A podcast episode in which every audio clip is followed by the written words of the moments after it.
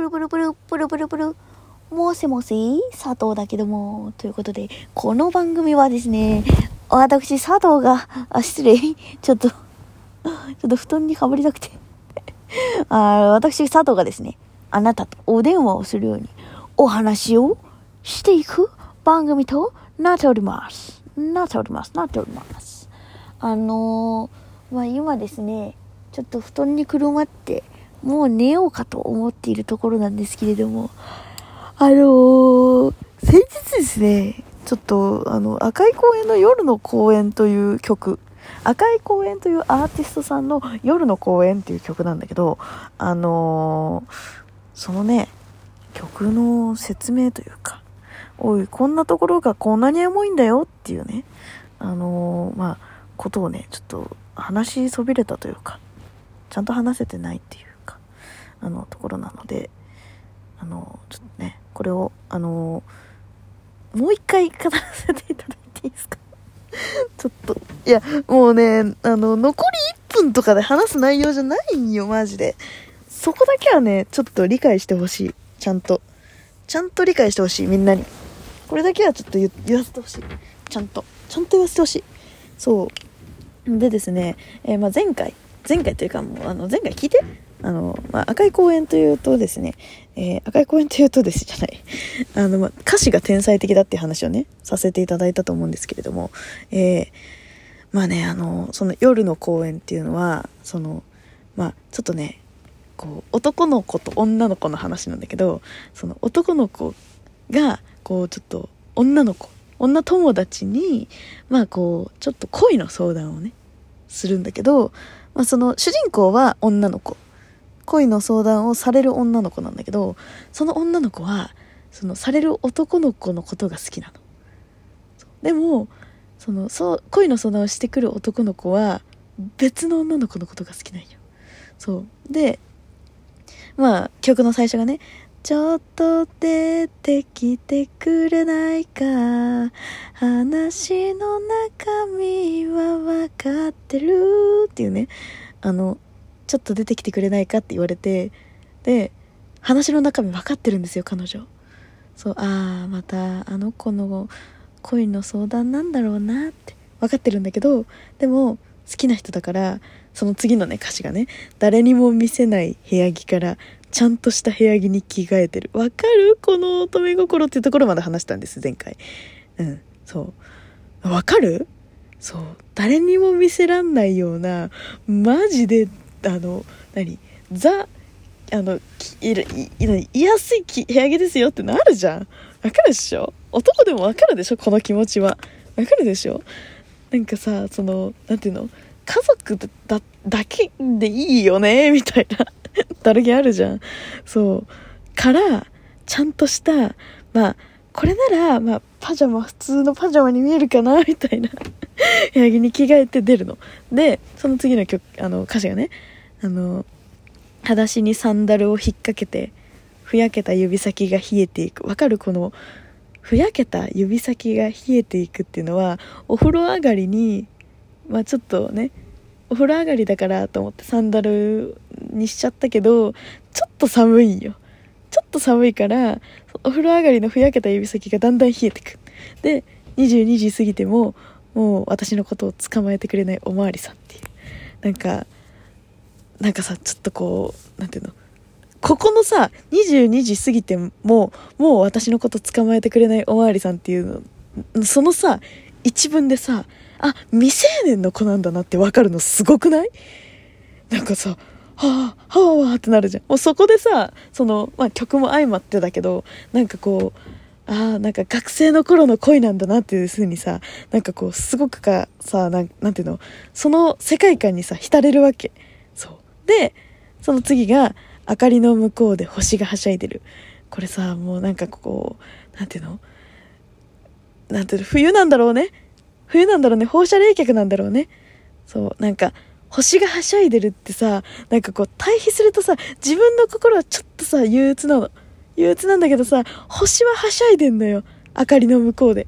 私た、私がいる明かりの向こうで星ははしゃいでるけど、私はなんかちょっと憂鬱みたいなところからサビに入りまして、で、なんか、吐き出したいこと受け止めるからって、泣いちゃう 泣いちゃう 吐き出したいこと受け止めるから、止めたブランコと語り出したブルー。もうさ、その次にさ、そんな子はやめちゃえって言いかけて飲み込む缶のジュース。わかりますか？この皆さん。わかりますか？吐き出したいことを受け止めるからって、ね、その呼び出されて、相談されて、ああ、じゃあ分かった。受け止めるよってそ。その子はね、ちょっと憂鬱だけど受け止めるからっていうで、まあ、それでブランコにでも座ったんだろうね。それで語り出したブルー、ブルーのパジャマ着てたんだろうね。パジャマ着てたんだろうね。で、そんな子はやめちゃえよって言いたい自分を言いかけて、我慢してこう飲み込む彼女ももらったんだろうね。相談料でもらったんだろうね。そう。それがさ、困らせたいけど優しくしたい。並ぶブランコの距離がもどかしい。もう二人でね、ブランコ乗ってるんですよ。近づきたいけど近づけないブランコがあるから、みたいな。そう、もどかしい。で、最後に、サビの最後に、悪い子になりたい、夜の公園で閉まるんですよ。もうさ、わかる？この感じ。ノスタルジー超えても、大エモです。大エモ。やばい。いや、もうさ、もう、もう救急車って感じじゃない？なんか少女漫画読んでる気分。本当に。少女漫画読んだ？あんまり読んでないんだけど。そんなやつがそんなやつが少女漫画語んなよって感じだよね、ほんとね。眠気もどっか行ったわ。さっきなんか、えー、なんか、お風呂、布団に入ってなんか、あの、寝ようとしてますけれども、とか言ったけど。眠いやつこんな語んねえよ、っつうな。そうなんですよ。あの、まあ、少女漫画ね、さくらちゃんとか、あの、俺様ティーチャーっていうなんかあの、ちょっと頭のおかしい少女漫画しか見たことなくてちょっと、すいませんね。変な、変な少女漫画しか、あの、まあ、あの、ちょっと、言ってないもので、あ、さくらちゃんは変な少女漫画って言うなって、すいません、本当に。それは、すいません。いや、そういう話じゃなくてそう、なんか、で、2番目。2番目の歌詞が、あの、あの日はなんだか肌寒くて、一緒に風邪をひいて嬉しかった。もうさ、やばいよね。で、思いを伝える勇気を分けたら、私の分だけがなくなった。はあ、思いを伝える勇気を彼に分けたらね、私の分だけなくなっちゃったんだよ。やばくない？死んじゃう。辛すぎて死んじゃう。そう。でさ、その次にさ、みんな寝静まって二人が主役の映画見たいって。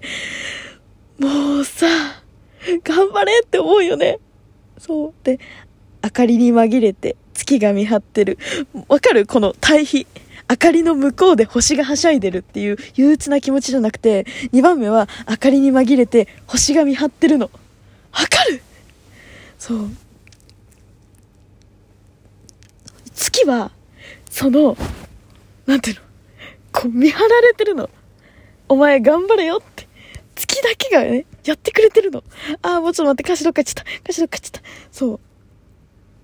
でね、そのね、次のサビですよ。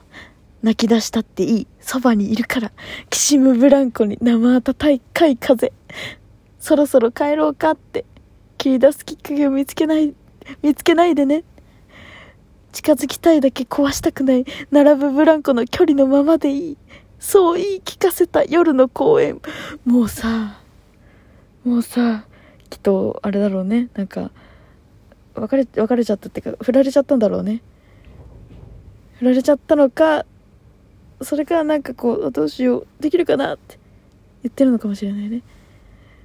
でもさ、近づきたいだけ、近づきたいだけなの。壊したくないんですよ。そう。並ぶブランコの距離のままでいいから、この相談の夜の時間だけは、私のものにだけさせてみたい。わかりますか皆さん？わかりますか？ああもう辛い。辛いよ。そう。でねその B メロというかあれなんあれがねいつも「ありがとう」なんて言わないでよ。後ろめたくなるから。そう。いつもありがとう。なんか俺の相談に乗ってくれてみたいな。そんなこと言わないでよ。私は私で君のことが好きだからこの時間を利用してあなたとあなたとのこの会話を楽しんじゃってるんだもん。私っていう後ろめたさ。は あそれでねラッサビですよ。いつえっ、ー、と吐き出したいことを受け止めるから止めたブランコと語り出したブルこれはねあの変わらないですね。1メロと一緒ですね。そんな子はやめちゃえって。て言いかけて飲み込む缶のジュース。困らせたいけど優しくしたい並ぶブランコの距離がもどかしい。悪い子になりたい。夜の公園で。最後。私じゃダメですか？っていうの。もう。これは言えたのかな？それともそれを言いかけてまた缶のジュースを飲み込んだのかは定かではありませんが。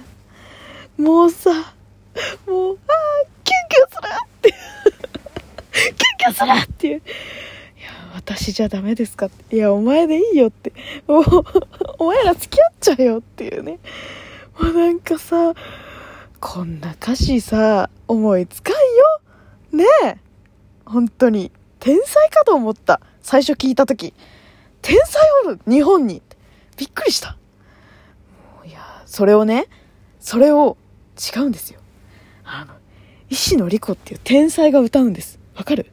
透き通る。透き通る透明な、透明感のある声で歌うんですよ。もうね、ノスタルジーが止まらないわけ。いやもうちょっと本当ぜひみんな聞いてほしい。ちょっと前回のところに動画貼り付けてあるけど、今回も貼るんで、よかったら聞いてください。ということでまた次回。じゃあねー